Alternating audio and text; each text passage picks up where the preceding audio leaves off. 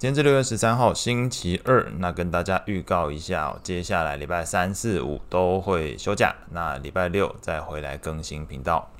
那昨天来看，标普五百指数上涨零点九三 percent，收在四三三八点九三；道琼工业指数上涨零点五六 percent，收在三万四千零六十六点三三点；纳斯达克指数上涨一点五三 percent，费半指数飙涨三点三一 percent。恐慌指数 VIX 上涨八点五三 percent，收在十五点零一。美国十年期公债利率下降零点七三个基点，来到三点七四五 percent。美国两年期公债利率则是下降二点零七个基点，来到了四点五八三 percent。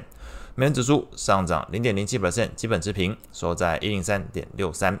在经济数据的部分。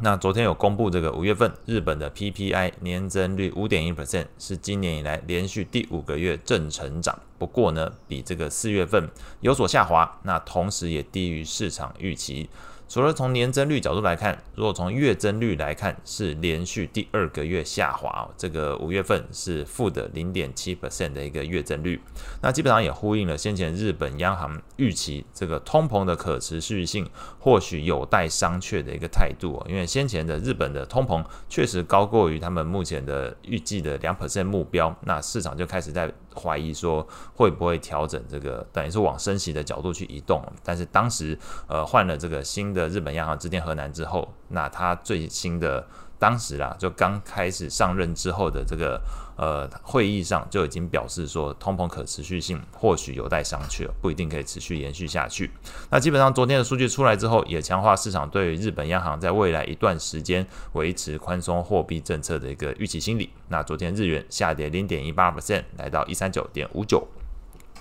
美股部分，那投资人在本周多项重大经济数据还有利率会议结果出炉之前，那我这边观察是觉得，呃，倾向于超前部署。因为我们从三份调查报告的内容搭配昨天的市场变化来看，可以稍微解读出来整个投资人目前选择上调美股评价面以及这个目标价。那与此同时，昨天的 VIX 指数大涨八点五三 percent，也透露出有另外一部分的投资人正在进行避险操作。那到底是哪三份报告？这边陆续跟大家介绍一下。第一份报告来自于高盛，那他们表示，呃，目前美股确实是从这个少数的股票去做领涨，但是从一九八零年以来相似的九次情况来看，美股的上涨动能很有可能从大型科技股扩散到其他的领域。简单说一句话，他们认为股票会落后补涨。那也针对这件事情，把标普百指数的目标价从四千点上调到四千五百点。这个是第一份报告。那第二份报告同样来自高盛。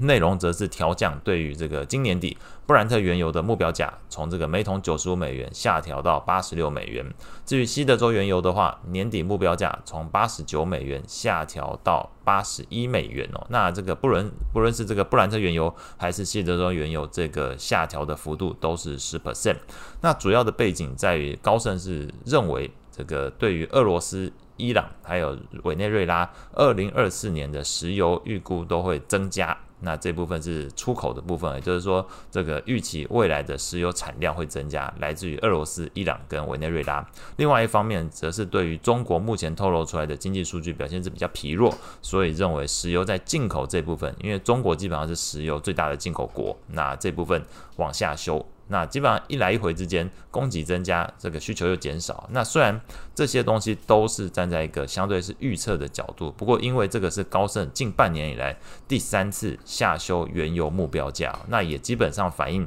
整个能源市场的能见度不佳哦。那昨天这个消息公布之后，因为这个报告是发布在礼拜天，所以昨天来看的话，这个西德州原油期货那是重挫四点零三 percent，来到每桶六十七点三四美元。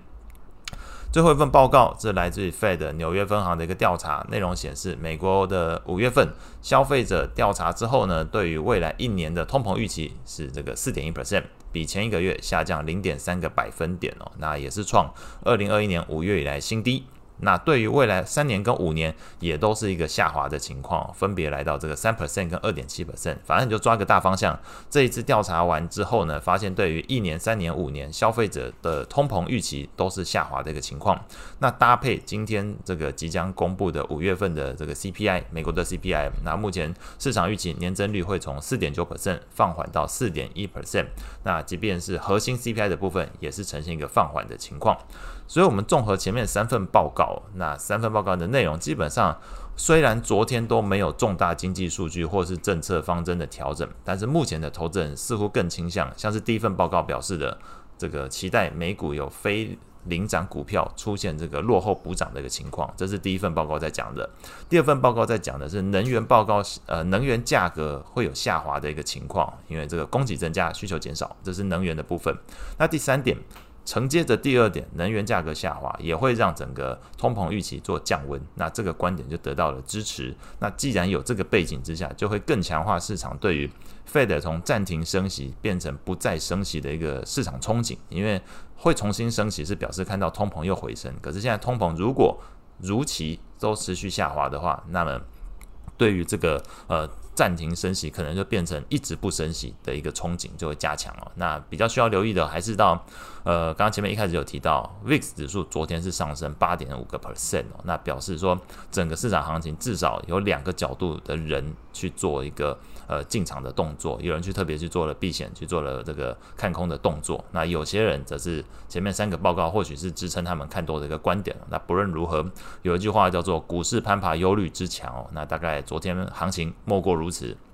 类股表现上来看，昨天标普十一大类股表现最好的是科技、非必需消费，还有通讯服务。那这三个都是今年以来非常具代表性的这个领涨族群。那领涨的股票分别是这个博通，那上涨六个 percent 以上，六点三一 percent。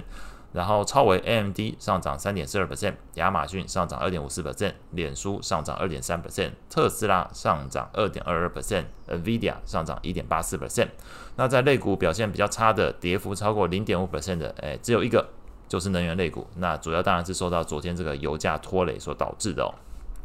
那这个 podcast 的听众独享内容部分来讲呢，我这边补充是，如果进一步观察昨天主要指数以外以及类股以外的表现。那会观察到，还是以大型股为主哦。这个 ETF XLG 昨天上涨一点二一 percent，成长股为主的 ETF IVW 昨天也是上涨一点零九 percent。那这一部分都是昨天呃，相对于标普百指数来讲，都是呈现一个领涨的一个状态。那表示呃，整个市场现在的大方向，从昨天来看，恰好又跟上一周，上一周这个如果在周讯听就会听到我有讲这个。上一周是以这个罗素两千或者是中小型股做一个领涨的动作，但是这一周那这个一天的行情来看，刚好相反，那是以这个大型股跟中小型股，呃，大型股跟成长股去做一个领涨的动作，所以我们不排除在这种大型股。中小型股之间来回操作的这个迹象还会持续，但是研判这个前提必须是整体投资人对于经济跟企业前景的信心要逐渐转强，你才能够让这种模式继续操作下去。也就是买进的人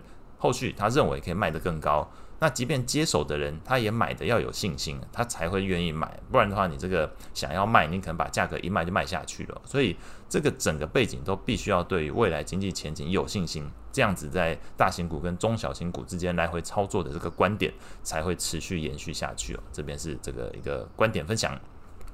债券市场部分，那根据 FedWatch 工具显示，目前市场预期 Fed 在这一周，那这个 FOMC 会议按兵不动的几率从七十点一 percent 上升到七十九点一 percent，将近是八成的几率，觉得这一次 Fed 会按兵不动。那七月份。也就再下一次哦，升息一码的几率则是从五十二点八 percent 上升到五十九点九 percent。不过，我认为更需要留意的是，预估升息两码的几率其实是从十七点一 percent 那下滑到十四 percent，也就是市场对于七月份升两码的几率是下降，但是升一码的几率是上升了。那这部分如果今天公布出来的美国 CPI 数据能够跟市场预期一样出现回落，那么或许那刚刚前面有提到油价昨天是重挫的，那这个油价如果持续处于低档之后，市场的观点会更加支持对于 Fed 一直持续暂停升息的观点应该会转强。那这部分或许就对于在真的越来越接近七月份的时候，那到底会不会升息，又是到时候大家的一个争论点哦。因为油价下滑，这已经可以看得出来，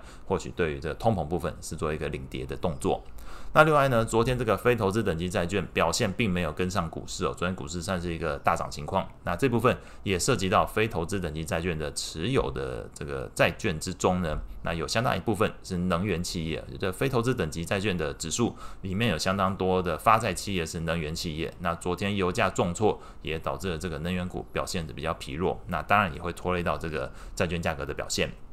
那在昨天债券型 ETF 的价格变化上，美国投资等级债券 ETF LQD 上涨零点三二 percent，非投资等级债券 ETF HYG 则是下跌零点一一 percent。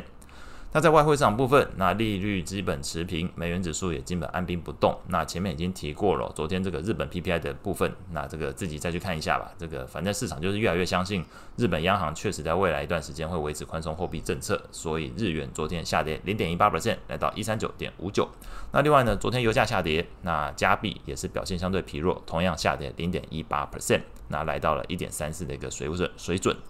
那后续即将公布的重要经济数据，包括下周的这一个，哎，本周二，那也就是今天这个美国 CPI，还有礼拜三的这个美国 PPI 这部分都可以观察一下通膨的情况。那以上是今天所有内容，我们下次见。